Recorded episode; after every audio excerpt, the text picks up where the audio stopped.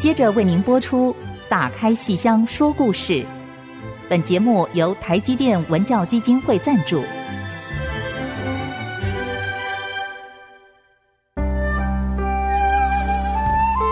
打开戏箱子，看见台上的精彩一刻。戏箱子里还有许多你不知道的喜怒哀乐、悲欢离合。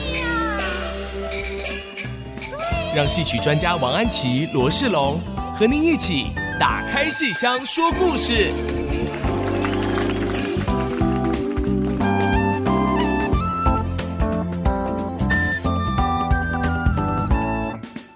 各位亲爱的听众朋友们，大家好，欢迎您再次收听 IC 之音 FM 九七点五，打开戏箱说故事节目，我是罗世龙，我是王安琪。我们每个礼拜五晚上的八点会跟您一起打开老戏箱，说说新故事，同时会在星期一下午一点重播我们的节目。如果您是用 Podcast 收听的话，可以在 Podcast 平台上面找到我们的节目哦。那如果您对我们节目有任何的建议跟想法，或是想要听到谁的专访的话，都可以写电子小纸条给我们。事实上呢，就是因为我们上个礼拜很高兴请到王海林老师跟刘建国老师来到我们节目中，那么播出之后受到非常多的回响，所以我们今天 再度请到他们来到我们节目里头哦。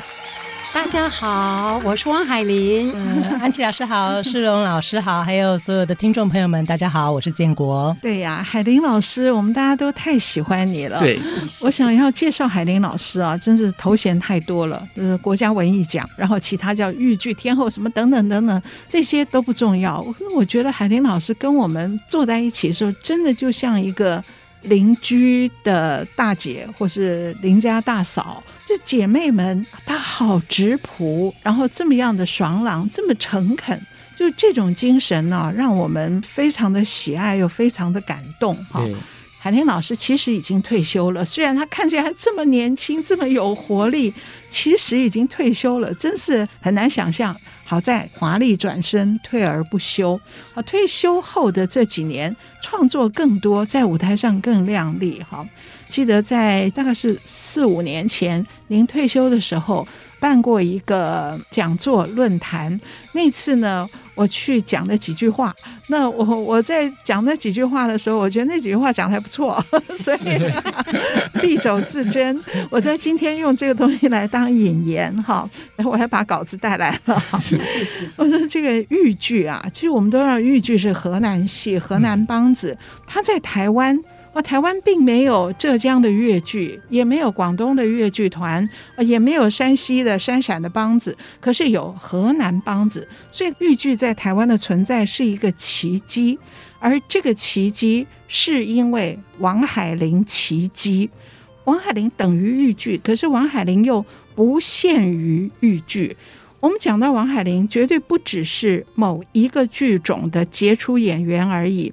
譬如说，如果我今天问，哎，你看了王海玲的戏没有？我不需要问看过王海玲的豫剧没有，不重要，它等于豫剧，可是它又超越豫剧，因为王海玲代表一种精神，是这样的执着，这么诚恳，这么单纯，因为单纯，所以它这么丰富，这个是我们最敬爱它的地方，好。那我觉得整个豫剧在台湾呢，有这样的一个转折。最初呢，它像是河南的乡亲或者是喜欢传统戏的人所喜欢的一种戏曲。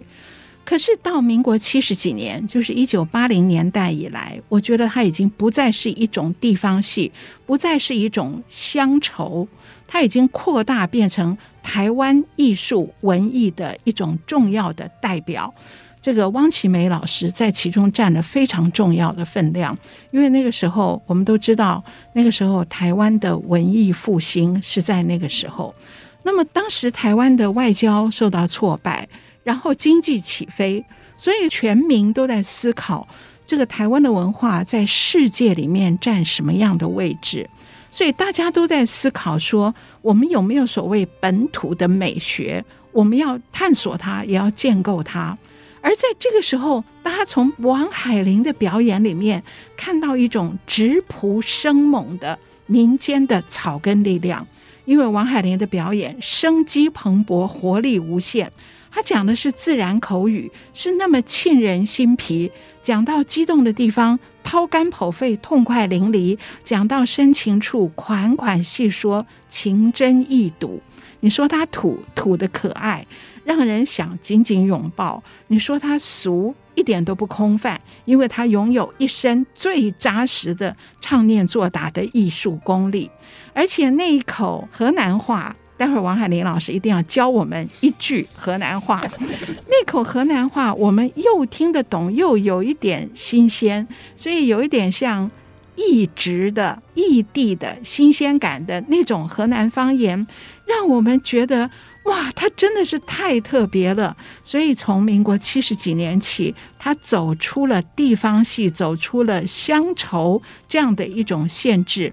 而找到了豫剧在台湾立足的最扎实的理由，是王海玲的奇迹创造了台湾豫剧的奇迹。所以我曾经跟一个大陆的学者讲过，他就是听不懂我讲的。今天台湾的豫剧啊，并不是河南的豫剧传播到这里而已，而是因为台湾出了个王海玲。所以豫剧能在台湾扎根，所以王海玲是突破地域性，超越了剧种的特质。可是那位学者一直听不懂，他说分明就是河南传到台湾嘛。我说不只是，如果只是这样传来，他扎不了根。是因为王海玲的奇迹，才创造台湾豫剧的奇迹。譬如说，我们国光剧团邀请海玲老师来参加王熙凤大闹宁国府这出戏，来演这个佘太呃不不是佘太不老祖宗，来演贾母，演老祖宗。当时他唱的是京剧，可是我们不会说这叫豫剧天后来。客串京剧，我们绝不这样讲。我们只是说，能够跟魏海敏演的王熙凤并驾齐驱的，只有王海玲。所以我们不会认为说，请豫剧天后来客串京剧的演出，而是两位天后，只有王海玲能跟魏海敏并驾齐驱。所以，它代表的不只是豫剧，它就是一种精神，一种象征，一种顶尖。然后王海玲去演那个《建成》，那也是建国的戏，还有那个古迹环境剧场。那王海玲从威风凛凛的梁红玉，到卸妆以后那个亲切敦厚的眷村的王大姐。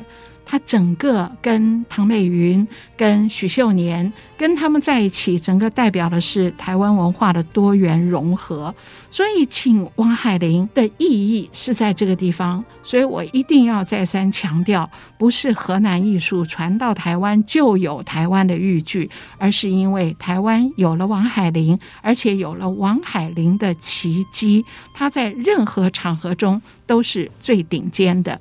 所以，民国八十二年的总统府音乐会，好，八十二年三月二十号，那个时候是李登辉总统，总统府的音乐会有四段表演：华文怡的昆剧《游园》，廖琼枝老师的《忆春流散》，然后是海玲老师的《唐伯虎点秋香》，然后是顾正秋的京剧《锁麟囊》的《春秋亭》。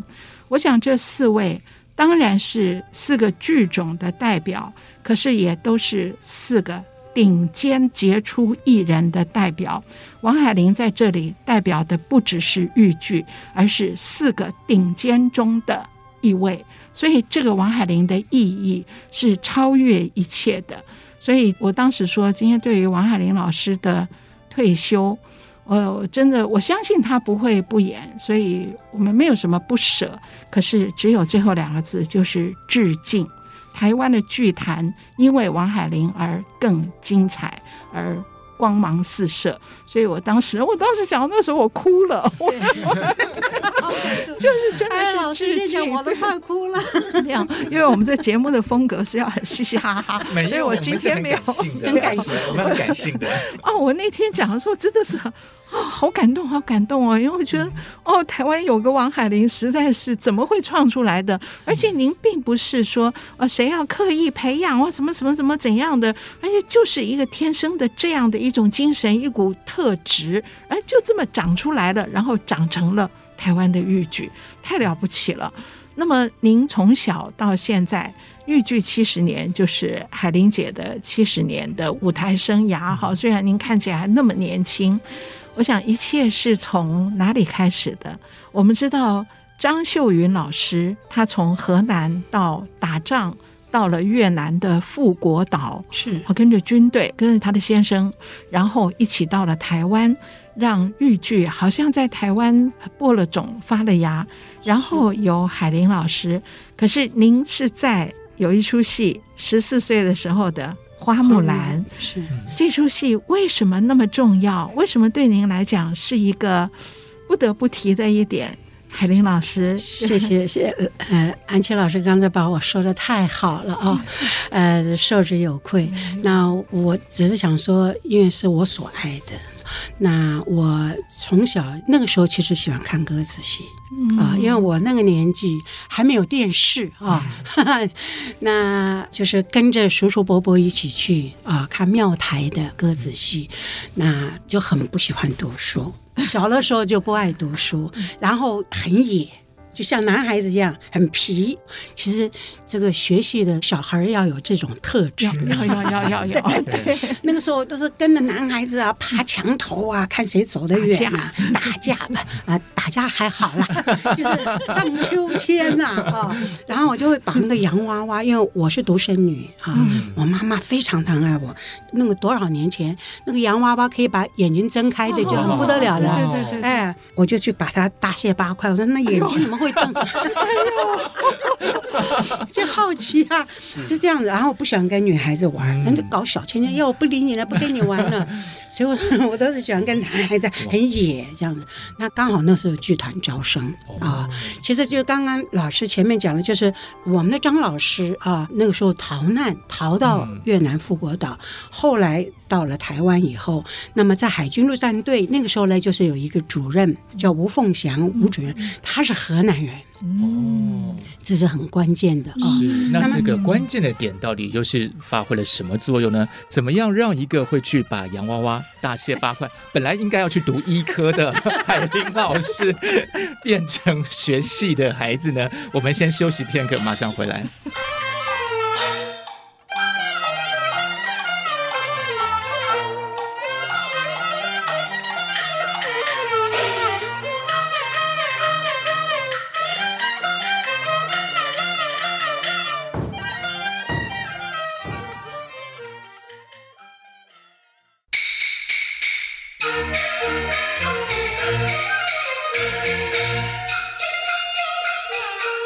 大家继续收听《打开戏箱说故事》节目。今天呢，我们还是跟上礼拜一样，邀请到了王海林老师跟刘建国老师啊。那刚才提到，就是说。海林老师小时候其实是对，其实是就是个性比较活泼一点。其实让我想到我们上礼拜提到那个镖客，所以海林老师小时候是不是有点那种镖客的个性 哦？侠义风。对对对，大家不要忘了，对，五月六号跟七号在高雄的大东文化艺术中心哦，这两天的下午两点半。在台北的话是五月十三跟十四下午两点半，戏曲中心的大表演厅都会演出这个七十周年的大戏《镖客》哈，对，好精彩。对对，对，但是我们时间还是要倒推回，就是当年这个就是海玲老师为什么会学戏？您说遇到一个主任，他是河南人，对，但是我们的张老师他们那个时候是刚到台湾来，是是是，从越南到台湾来以后。其实那个时候很多老兵，嗯啊，都很想家呀啊，那所以那个时候就是在海军陆战队成立。其实那个时候有各个省份都有啊，像越剧啦，呃，广东戏啦，还有那个秦腔、秦腔，还有烙子，河北烙子、川剧、川剧都有。哎，当然豫剧也是在其中呢。那那个时候，呃，就是张秀云张老师啊，他主角嘛啊，在我们海军陆战队，所以那个时候有海上侧飞马陆战队的队歌啊，这个滩头见奇功，所以取了飞马豫剧队。那个时候，那是临时编组，就是在各个部队里头问有没有会演戏的，有唱豫剧的，这样子临时的都调到陆战队来。那那个时候，我们的张老师呢，我就觉得他非常有智慧啊。那个时候就想到说，哎，要传承啊，哎，就在那个时候。我就是第一期的学生，嗯，那我不是不爱读书，皮得很呐，啊，每次要教课本的时候就要挨打，因为都是空白的。那其实我学习我是闹家庭革命的，因为我是独生女，尤其是我妈特别疼爱我。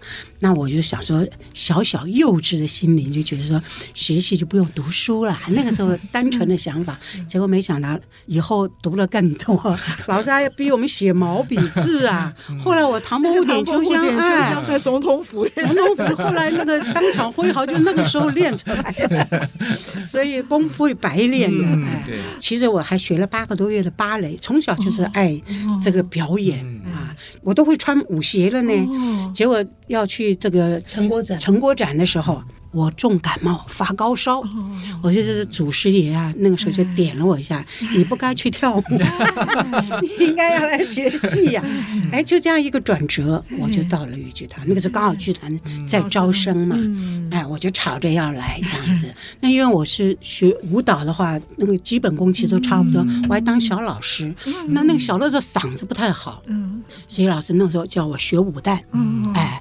所以肢体很发达嘛，所以其实我们那个时候老师对我们的要求，就是因为豫剧是属于地方戏嘛，那。这个身段其实都不是很讲究，在以往啊，老一辈的都开始就讲究了。对，就是老师就是说，希望我们年轻的这一辈多学一些东西，就是请很多京剧的老师来教我们。所以你看，我翻跟斗啊，我打出手、耍鞭呐啊，就像哎，考起出，就是从那个时候定下的基础。哎，我可以踢十一杆枪啊，哎，这么厉害的呢，耍双鞭可以耍四杆，哦，双鞭不说，但。四杆编一起，所以那个时候的武戏都是京剧的，什么摇钱树了、四周城这些我都唱，哎，就是跟着老师前面演二十分钟的小戏，老师就为了锻炼我们。结果就在我十四岁那年，你刚刚讲的花木兰，这个就是我的一个舞台生涯的一个转捩点。嗯，就是我们那个时候剧团，就是每年大家都是三军都要比赛的，都要竞赛嘛。那我们豫剧团就一个没有竞赛的对象，所以我们。只是表演赛、观摩展、观摩展，哎，这是很重要的。就你这一年的等于是考核，你这个有没有做好功课？结果那个时候，其实每年都是老师演。嗯，那那一年老师临时有事，就就问我，就说：“哎呀，已经时间很短了，就说演花木兰这个戏，因为他很具有这个教中教校的嘛。”但这个戏难度很高啊，只剩下一个多礼拜，队长就把我叫去了，说你敢不敢演这个戏啊？我真的当时我就考虑了三秒钟，我心里的 OS 就是：哎呀，我的老天爷，终于让我等来了，我的机会来了。哎，我就说我敢，所以从此我也有这个外号叫做王大胆，王大胆的外号就是这么来的。结果。就在那一个礼拜之内，所有的功都不练了，就针对我。嗯、那时候海光也在在南部嘛，嗯、在左营嘛，我们也请他们的老师来帮到我们，嗯、就针对我，就是刚刚讲的武功秘籍啊，嗯、就是针对我一个人 就教这出戏。真的一个礼拜以后，我就如期的上演。是因为您功都在身上，对，我就是才，我已经准备好了，准备好了，太重要了，这个太重要了。所以从那个时候开始，我就是接下了这个棒子，嗯，哎，从老师手里接下了这个棒子。花木兰，我们现在看不到您的武功身手，可是我们是不是可以听到？啊？我就唱一段啊，可以，这个 太好了，这个 花木兰这一段唱的话，就是我们豫剧的国歌了，哎，几乎我们在河南哦，大家都会唱，哎，好，那我就呃就清唱一段哈，对对对，没有伴奏，对。刘大哥讲话，理太偏。谁说女子向前线，男子打仗到边关，女子纺织在家园，白天去种地，夜晚来纺棉，不分昼夜，辛勤把活干。将士们才能有着吃和穿。恁要是不相信呐，请往咱身上看，咱们的鞋和袜，还有那一和衫。千针万线，可都是他们连呐！哎呀，过瘾啊！真是过瘾啊！真是过瘾。这是比较传统的，是常派啊，长香玉常派的。哎，真是过瘾，这真是。是。哎，我们今天听众实在是太有福了，而且这字字听得真切，完全不用字幕，对不对？对。希望听听众朋友能够完全可以理解，完全可以。其实就是安琪老师刚才讲说，就是河南的这个语言啊，跟我们来讲是它很自然，其实很自然，对，很自然。海天老师会教我们一句河南话吗？哎，其实刚刚你看我唱这一段以后呢，对我们一般来说，在现在 FB 上的时候，给我按个赞啊，或者好棒棒，对不对？但是我们河南人呢，夸奖人就一个字。中中对中华民国的这个中。哎中中中哎中 就是河南人的语气。老师您唱的，老师 您唱的中中了，您唱的中。谢谢。刚才安琪老师的介绍中中，说的中。建国老师的编剧中。好，今天现学现卖，我们打开戏箱说故事中中。哦，太过瘾了，真是。可是我刚刚打断了海英老师的话，然后花木兰呢？对，对这出戏就是演出了以后啊，嗯、就是所谓的一鸣惊人呐、啊，因为大家都觉得哇呀，其实其实你小时候我就跟着老师一起演戏，我们就是跟班制。啊，呃，老师有什么配角啦，什么小角色，我们就上。一上了台，我因为我自己爱学爱演嘛，那一上了台，哇，又是王大胆嘛，就豁出去的，就很大声的唱。那小的时候眼睛比现在还大，所以眼睛咕溜溜的转，所以那些阿姨们可喜欢我了，说：“哎呀，这个小孩真好啊！”那时候就说。叫我说你不要学豫剧了，还学这地方戏啊，在学京剧，叫我去学京剧啊。还好我那个时候我们没有这个去改行啊啊！后来我们的老师们也很紧张，就说你怕我真的去学京剧了哈。哎，那就是因为演了花木兰之后，大家就觉得你看，我就说这个小孩穷啊，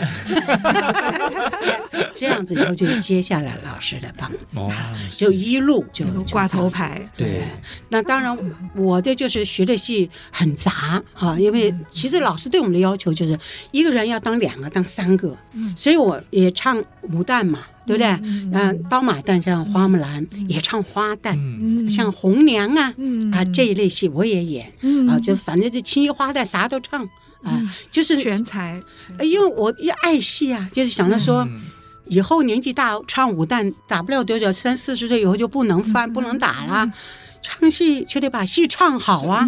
老师，您十几岁的时候就在想这件事吗？哎，对，哇，我就说我深思熟虑，我成天就钻到戏里面了，因为我是闹家庭革命的，那当然到了团里面很想家。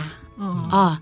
但是自己闹革命了、啊，那时候我妈妈就讲，你不要去两三天新鲜，你就回家了，嗯、那个要赔偿的，是哎，要这样子的。所以有就很多人会说，那你就不晓得逃跑啊？嗯、那我就从来也没想到要跑掉这些，嗯、就是想到今天要学什么，明天要学什么，自己学完了。人家其他的小朋友就坐那，我又睡觉啊，打个盹儿，我就看老师教其他的人有怎么样子，哎，我觉得学会了，啊，自己好开心，好有成就感。学不会自己跟自己生气，是这样子。我也很投入。我也插个话，因为我跟很多京剧演员蛮熟的，他们就说。我们练功啊，要是不行的时候，老师都说你们去豫剧队看王海玲，所以不要拉王海玲来学京剧，要让京剧演员看王海玲当榜样。哦，真是一个标杆呐，对不对？典范。我想这就是因为自己喜欢这个，这个就是最大的一个动力。我随时随地，其实学习真的，你随时随地从这边走到那边，我就一边走了就比手画脚，嘴巴就不停的，要不就是背唱啊。所以你看，我那个时候的。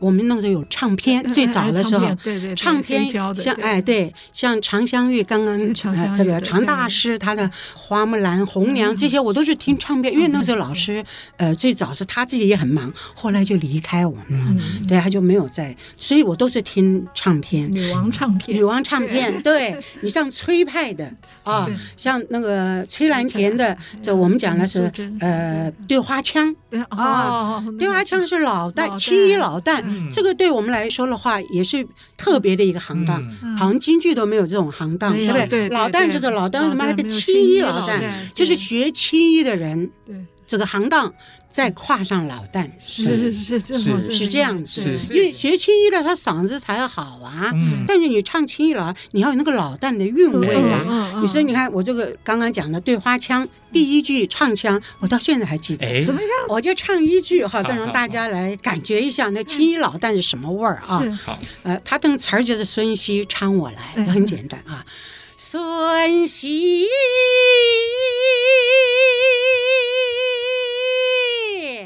缠我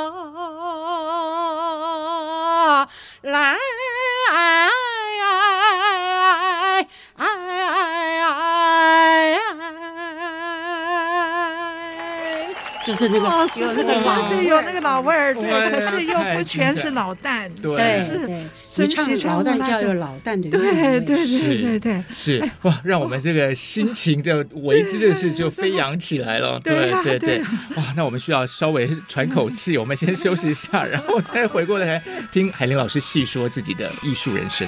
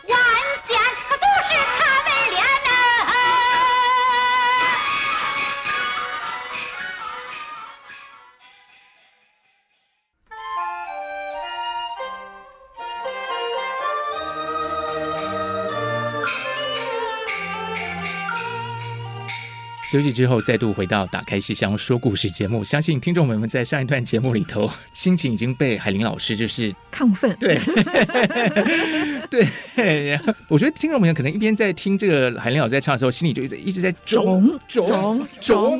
对，就是那个味儿真肿。对，听众朋友们，如果听了我们节目啊，就是接下来如果您去看这个标课的时候，请在这个观众席就大喊一声。肿，对 对对。哎，海英老师，您刚刚一开始说小时候嗓子不好，所以学武旦的，可是为什么后来嗓子变得这么好？就是要练，要练，真的可以练出来的啊。呃，其实我的嗓子其实说是不好嘛，那就是跟比较好的跟别比，哎，跟其他的那个同学一起比，那相形之下我是不太好的。那当然，我就经过后天的努力，因为那个时候我就想，这个以后老了就没让我唱了，对，就演不动了，翻不动了啊，所以老师不教我，我就自己偷偷学，就跟着。唱片一遍一遍，那我的模仿力是蛮强的。啊，所以你看那个时候我们豫剧也是有派别的，对不对？有派。有流派的，对，有长派、崔派。刚刚我唱的啊，这个呃，青衣老旦就是崔派的啊。那也有马派，这个马金凤。马派啊，他唱的就是所谓的像平辽东啊啊，呃，穆桂英呐，我们京剧也有这出戏改编的嘛，也是从豫剧改编的。对，那我什么流派我都学，哎。而且是这都是比较传统的。嗯，那我之前好像也有在金曲奖哈，我们也有表演过。嗯，对，传艺金曲奖，传艺金曲奖。嗯，对。其实我因为。我说我说的没有唱的好嘛，所以我就比较希望多唱一些。但是老师，现在我们唱的是哪一段呢？呃，就是我是说这个像刚刚讲的帅旦，哦，这也是呃我们豫剧比较特别的一个行当。刚刚讲的青衣老旦就是帅旦，就是当后面挂帅的帅啊，像穆桂英啊，辕门外三声炮，如同。一阵天破府里走出来，我报国城，头戴金冠压双鬓，二十年的铁甲我又穿在身，帅字气飘如云，子阵啊阵乾坤，上上写着混啊混天侯，木是桂英，睡了香。我五十三岁，又冠三军呐！哦，五十三岁，勇冠三军，又挂帅了，哦，太棒了，这哦，这是帅旦，是。马金凤的马，哎，这这都是比较传统的一些的唱法，哎，杨金花嘞，呃，杨金花啊，杨金花的，这也是我们豫剧团的一个代表作啊，那个时候。哦，就是先总统蒋公啊，都看过我们这出戏的，在十全大会上我们都有演过的啊。那我就唱一个他挂帅的时候，他因为他十六岁，所以比较年轻的感觉，那个腔也不太一样啊。三声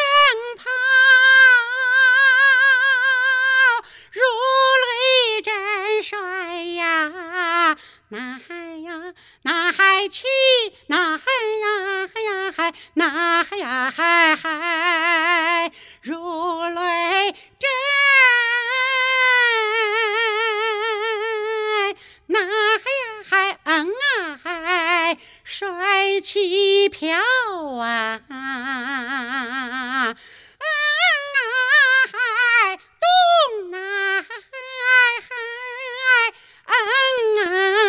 嗨，呐嗨呀嗨嗨，呐嗨咿呀嗨，嗨呐嗨呀嗨嗨，呐嗨呀嗨，呐嗨呀嗨，呐嗨呀嗨嗨，呐嗨呀嗨，咿，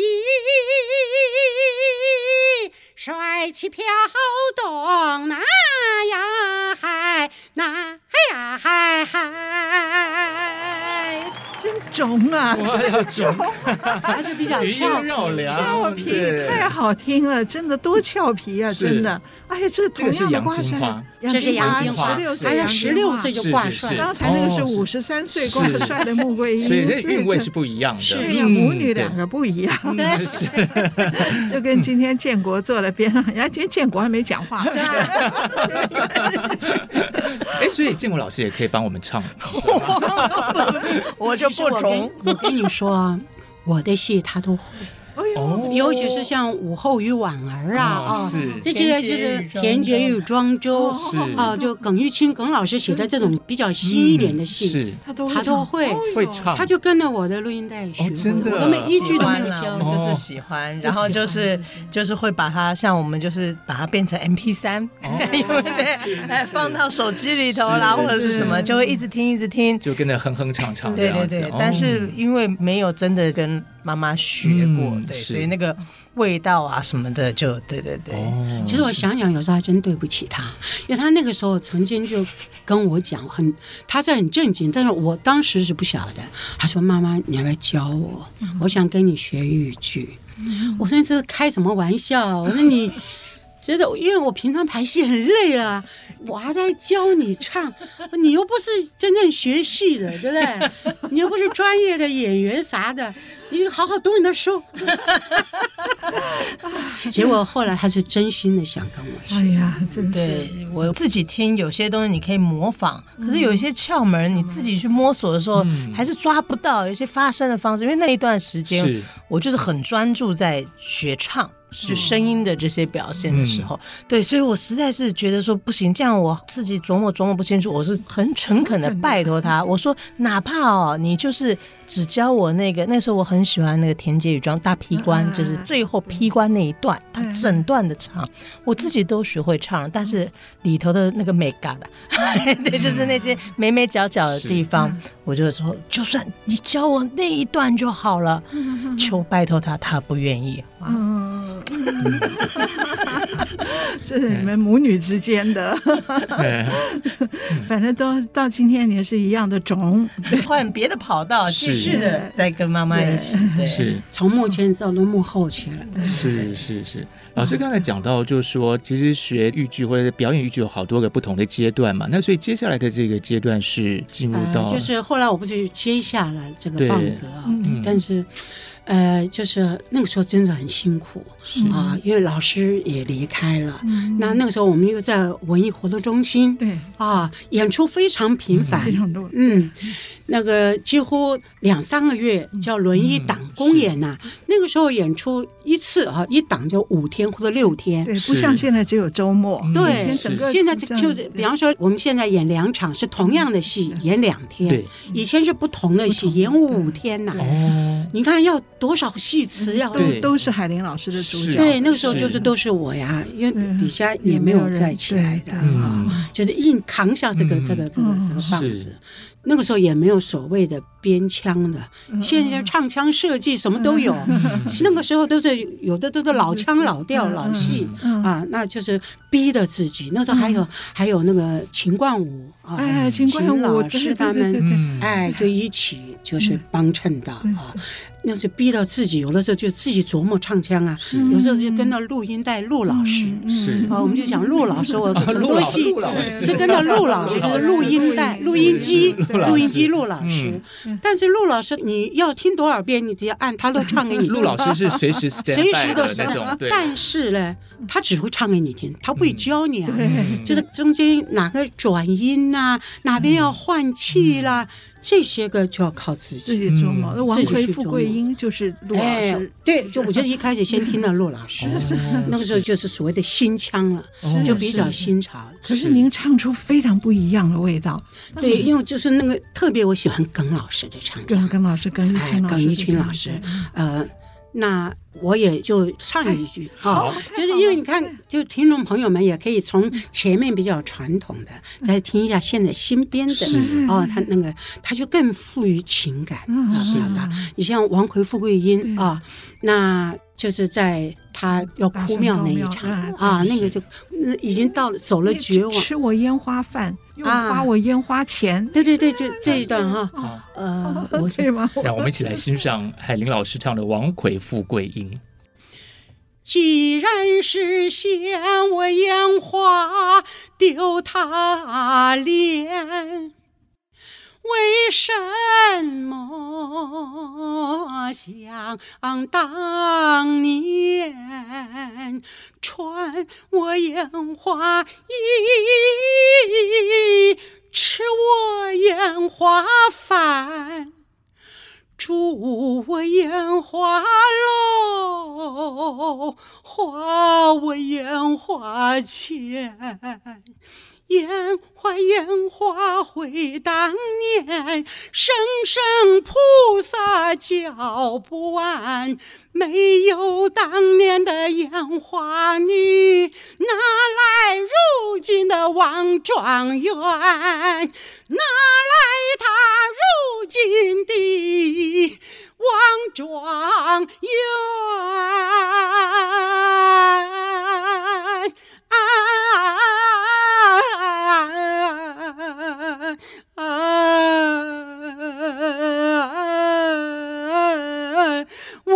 状元，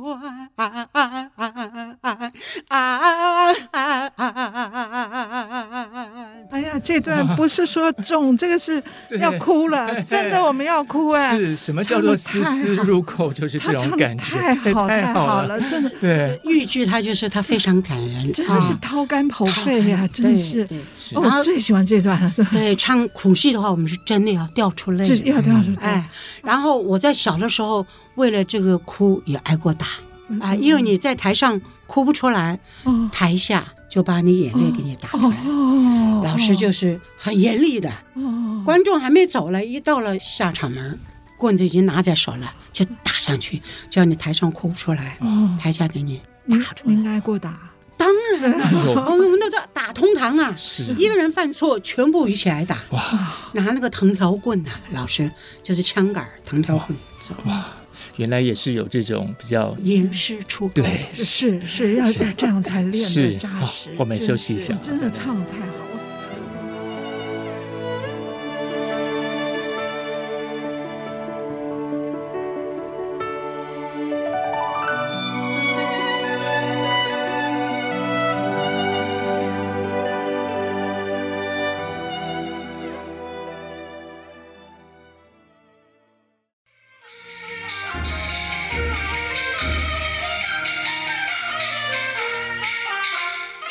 欢迎大家继续收听《打开戏箱说故事》。今天我们的节目真是高潮迭起哦，这掌声不断，大家就是在海林老师的这个唱腔里头，感觉到怎么说呢？就是心情随之起伏，然后觉得真的好好听。那个整个在我们就我们在现场这么近的一个距离，听到这这么细腻的转折。对，我说海英老师的舌头我们都看到，好可爱哦。是是，但其实刚才老师唱的，大家都是比较偏向，像刚才那个王魁富贵英。是比较在剧情上是比较对对，但其实我们在看老师的演出的时候，也有一些是比较轻松活泼的一些角色哦，例如说像刘姥姥。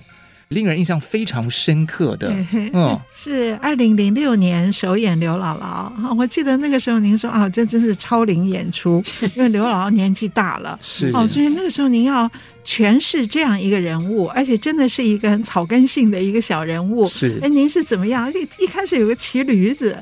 对对对，骑着毛驴，毛驴，因为我也很喜欢刘姥姥这种角色啊，她就是一种从生活中得来的智慧啊。那虽然感觉上是丑角感觉，但是你不能把它演成彩蛋哦，那就把它演的太浅薄了啊。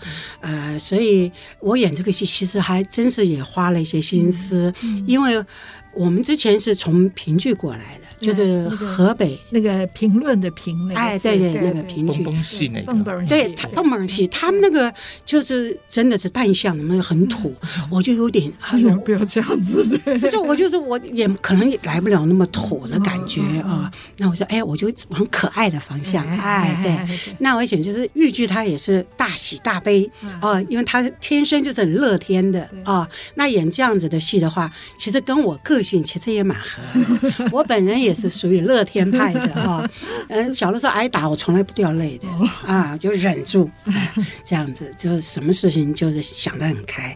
那这个像喜剧的话，豫剧它就是真的笑，嗯，那。悲剧我们真掉泪，对不对？啊，喜剧它从唱腔里头就就可以把笑声就带出来。那么我也唱一小段啊，这个今天唱的好像有点多，过多，不好意思，不好意思，真的是。刘姥姥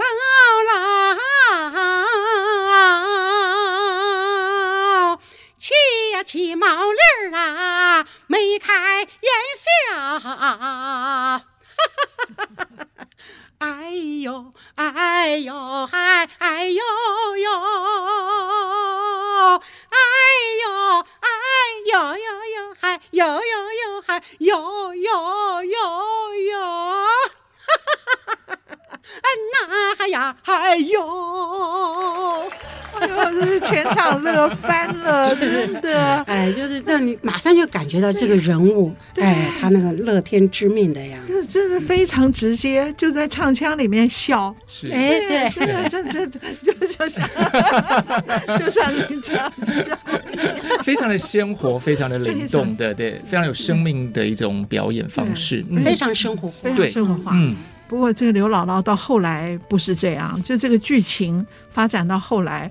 层次变化好多，哦，这戏好棒，是这戏很累呀，啊，很累。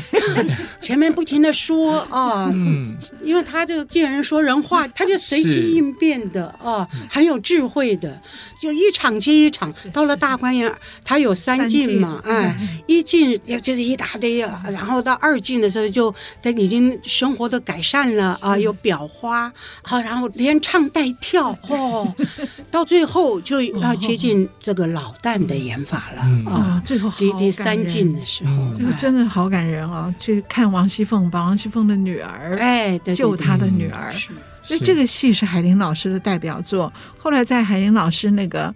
华丽转身的那个退休作品叫《观音》，那也是建国建国那个观中间一个点音，哈，就是我们的视觉、听觉各方面的训练跟观赏，在那个里面就把海林老师几部代表作把它穿插在里面。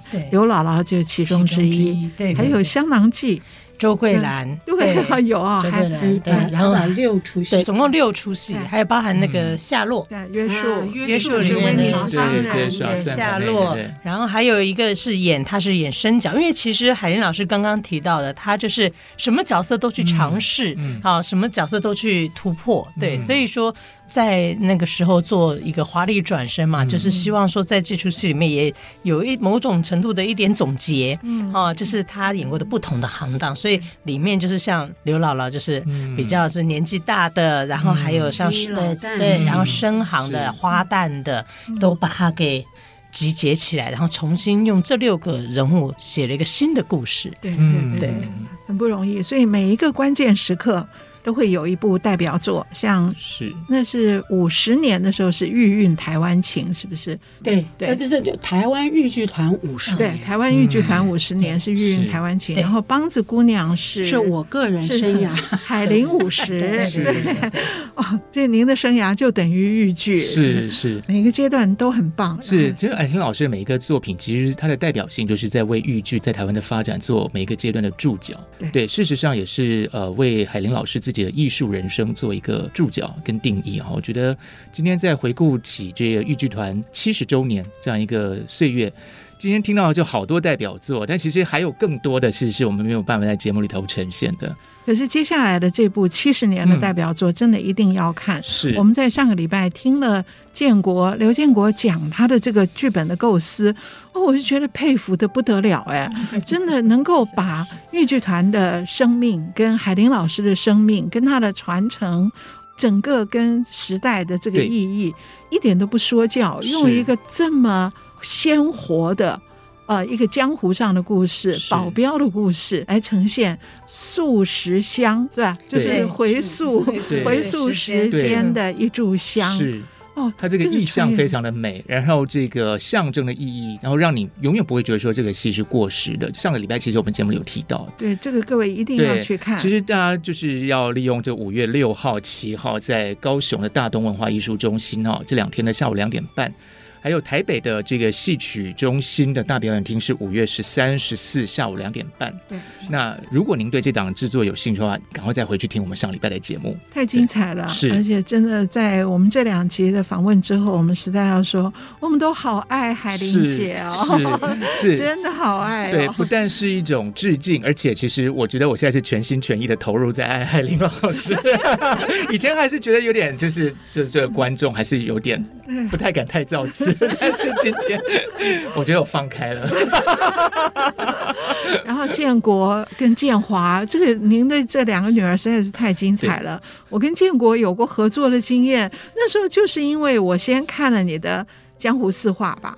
然后还看了《Mikey 踹共梅》。对对对，Mikey 踹共梅。对，然后还有一个《狂魂》。哦，我看了我就非常惊叹于他的才华，所以我还邀请他来为国光的二十周年来跟我一起编剧。所以后来《十八罗汉图》，我好高兴哦，可以得到台新艺术奖。所以建国真的是有才华呀！啊，那一次的合作经验是非常开心，而且跟老师学习到非常多，也很感谢老师。我我觉得你的才华真的让人惊叹，所以现在还那么年轻哦，我们这个。期待建国往后还有无限的这个发展，无限的这个创造力。嗯、那么从这个雕刻开始，千万不能错过。是好，好，我们今天的节目也到这边告一个段落。非常谢谢海林老师还有建国老师到我们节目里头。那我们打开戏箱说故事，希望可以再带给听众朋友们更多的好故事。我是罗世龙，我是王安琪，我是王海林，嗯、我是刘建国。我们下次再见，拜拜，拜拜。拜拜谢谢谢谢谢谢老师，